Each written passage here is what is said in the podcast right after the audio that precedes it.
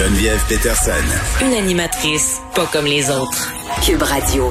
C'est l'heure d'aller retrouver Pierre Nantel qui aujourd'hui euh, peut-être nous gracie euh, d'une intervention pastorale. Salut Pierre. Oh, que c'est bien dit, ça. Ben, remarque que je viens de t'entendre sur Mulan, puis moi aussi, je partage ta tristesse de voir une, une héroïne différente, finalement, tomber dans le moule par euh, la réaction de la comédienne principale sur les réseaux sociaux. Ah, dans quel monde on vit? Ben... partout ici, qu'on voit dans des émissions de variété. Ça marche pas, ça. tu voudrais pas...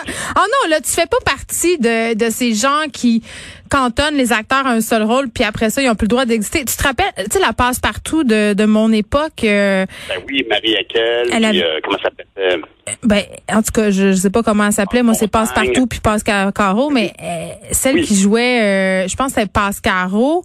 Ou, non, c'était Passe-Partout. Hein? Oui, puis c'était mon... Elle allée à un endroit, puis elle avait montré sa poitrine pour pour casser l'image. Oui, oui, pour, pour dire, écoutez, là, euh, je suis pas juste une madame qui fait une émission pour enfants, là, on peut-tu arrêter de m'associer toujours à passe-partout? Donc, euh, voilà, mais on s'éloigne, euh, on s'éloigne de Moulin. Tu soulignais, tu soulignais le truc l'actrice principale, quand même, moi, ce que je trouve problématique, c'est pas nécessairement cette actrice-là, bien que ce soit aussi un problème, c'est la position de Disney par rapport à tout ça qui se cache un peu, dit rien, puis laisse ça aller pendant qu'à côté, il y a des camps de concentration, littéralement. Moi, moi c'est ça qui m'a choqué. On voit partout, on voit partout cette diplomation euh, chinoise euh, dans, dans, dans, la production actuellement. J'écoutais l'autre jour un film avec Jason Statham, comprends-tu que j'avais l'impression d'être en terre connu, hein, un acteur qui fait toujours le même genre de film. Et puis finalement, c'était une coproduction chinoise où il y avait beaucoup, beaucoup beaucoup de, de, de signaux qui euh, soulevaient l'investissement chinois dans le film. Il, actuellement, il n'y a personne dans les grands marchés de l'entertainment, du cinéma par exemple, qui veulent se brouiller avec le marché chinois, un marché en expansion. Mais c'est triste de voir qu'en bout de ligne, ça amène à des compromis euh, d'ordre moral, comme ce que Walt Disney vient de faire actuellement. C'est bien triste, effectivement. Tu sais, ah euh, tu sais que il y a eu, puis il y a encore des liens assez proche entre la machine hollywoodienne et la politique américaine, là, notamment dans les années 50, 60, des films qui étaient carrément euh, des outils de propagande. On les présentait pas comme ça, mais le cinéma hollywoodien a beaucoup contribué à l'image américaine. Hein. Euh, on devrait peut-être se pencher euh, sur la question au niveau du cinéma chinois parce que de plus en plus, ils sont présents et étendent, si on veut, leur influence. Et pour vrai, je me demande si on va assister au même phénomène qu'on a pu assister dans le vieux Hollywood des années 30, 40, 50. Bon, euh, tu veux nous parler de solidarité? Ben absolument, parce que tu vois, on est en train de parler du fait que c'est dangereux la propagande dans le cinéma. Pourquoi? Parce qu'on est à ce moment-là, on prend un break, on, essaie de se ressourcer parce qu'on est, on est à bout, on est fatigué, on écoute des, des, films, des séries ou quoi que ce soit, puis c'est là qu'on est vulnérable au niveau de la propagande. Ben, j'ai l'impression qu'on a tous besoin d'un grand break actuellement, et, je peux te dire qu'après avoir vu euh, le, film qui est sur Helico, euh, euh, comment ça s'appelle? Ah, j'ai oublié le titre, c'est pas possible. On, en a parlé de ça, c'est euh, Approcher l'inconnu. Euh, c'est un documentaire sur à quel point c'était un trauma de société, ce qui s'est passé jusqu'ici au Québec. Et puis la vérité, c'est qu'aujourd'hui, je sens, moi en tout cas, que partout dans tous les articles, on constate qu'il y a une forme d'épuisement de tout. On peut emprunter de l'argent pour euh, pallier à euh, augmenter nos budgets, puis oui, effectivement, agrandir la dette, comme M. Trudeau semble savoir si bien le faire, mais on peut emprunter de l'argent, on peut importer du matériel, mais on ne peut pas importer de la ressource humaine. Les ressources humaines sont limitées, puis actuellement, ce qu'on sent, c'est dans le milieu de la santé, bien évidemment, les gens sont déjà épuisés d'avoir géré ce qui hmm. s'est passé au printemps. Dans les écoles, c'est la même chose. Si je regardais euh, la page frontispice du devoir aujourd'hui, qui va s'occuper des élèves en quarantaine? Des orthopédagogues qui vont s'improviser professeurs. Il y a euh, partout des signaux comme quoi on peut plus étirer la sauce. À un moment donné, il va falloir qu'on on peut pas se permettre d'écart qui vont coûter trop cher en énergie humaine, en, solidarité. Puis on doit se tenir les coudes, on doit se serrer les coudes actuellement. Puis je dirais même que je considère que l'effort doit être de la part de tous, y compris envers notre premier ministre. Moi, quand je vois que le premier ministre se retrouve à une table trop rapprochée de Doug Ford, je sais que c'est lui le premier ministre, c'est un homme mature et capable de dire, hum, ça a l'air un peu serré. Mais dans une mêlée de presse, alors que les caméras arrivent, tout ça, s'est installé, suit les conseils des gens qui lui ont, euh, qui ont dit, bon, on va s'asseoir là, M. Ford va prendre une bière, lui une rose, toi une blonde. le cheers, le cheers n'était peut-être pas si nécessaire. Hein?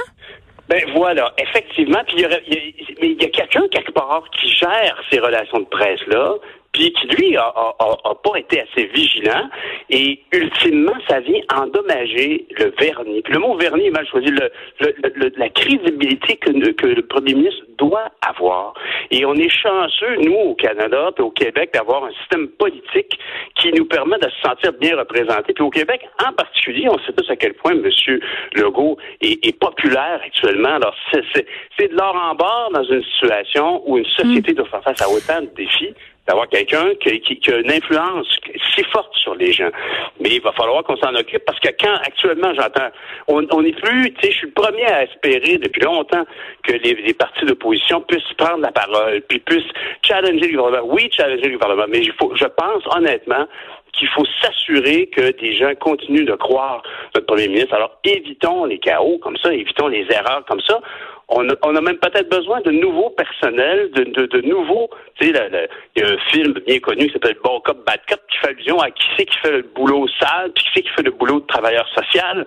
Ben, on veut que notre premier ministre ait, quelqu'un qui soit là pour semoncer les gens, parce qu'il faut toujours que le bon père de famille, puis ce serait une femme, ce serait la bonne mère de famille, garder cette, cette, cette marge de manœuvre, puis l'affection, puis le respect que les gens ont envers le premier ministre. Oui, ben là, évidemment, on fait référence à la photo euh, qui a été prise de Doug Ford et de euh, François Legault, où justement, on les voit partager une bière euh, à une table beaucoup trop petite. Puis tu me parles, Pierre, puis c'est peut-être là où, je te rejoins moins, là. Puis je, pense qu'au niveau un peu de l'empathie, là, puis du fait qu'on doit être solidaire, ça, je suis avec toi là-dedans. Là. Clairement, François Legault et son équipe mènent tout ça à bout de bras de façon quasi impeccable depuis le début de cette histoire-là.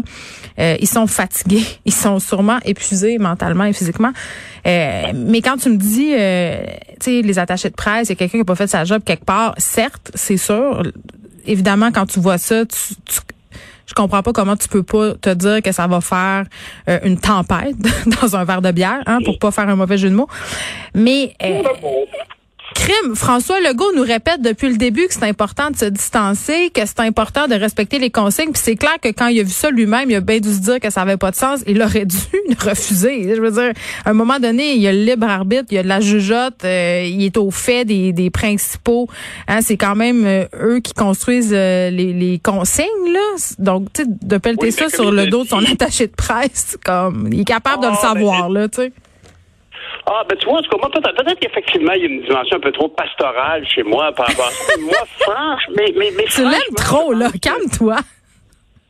Ben, c'est, honnêtement, je te dirais que on n'est plus, en ce moment, je te dirais que c'est vrai que je, je, je trouve qu'on n'est plus à un moment de politique partisane. On est rendu ici à se dire. Non, mais on veut pas, on veut pas être complaisant. Ah, mais Pierre, je comprends, mais l'opposition est là pour questionner. Les journalistes sont là pour questionner aussi. Tu sais, à un moment donné, il faut ah pas perdre le nord. d'accord. Ben ça, je suis d'accord avec toi, mais revenons-en quand même, puis assurons-nous de... Je ne dis pas qu'il faut changer la façon dont on décrit euh, les actualités politiques, mais ici, on est dans une crise sanitaire. Rappelons-nous simplement, puis, puis c'est pour ça que je cherchais le titre tout à l'heure du documentaire Affronter l'inconnu. Je pense que ce documentaire-là, tout le monde devrait le voir. Puis euh, j'espère que Vidéotron, que Illico, que Club Illico euh, trouvera une manière d'offrir à tout le monde de voir le film parce que tout le monde devrait voir ce film-là pour se rappeler les efforts que tout le monde en a fait au mm. printemps. On est dans une situation que tout le monde le sait. Il y, a une, deuxième vague qui s'en vient. L'ampleur de cette vague-là est tributaire des efforts de solidarité qu'on va faire chacun et, et de se rappeler tout ce qu'on a fait pour se rendre à, maintenant, là, c'est très émouvant de, de penser qu'aujourd'hui, il y a des gens dans les systèmes de santé hmm. qui sont déjà fatigués.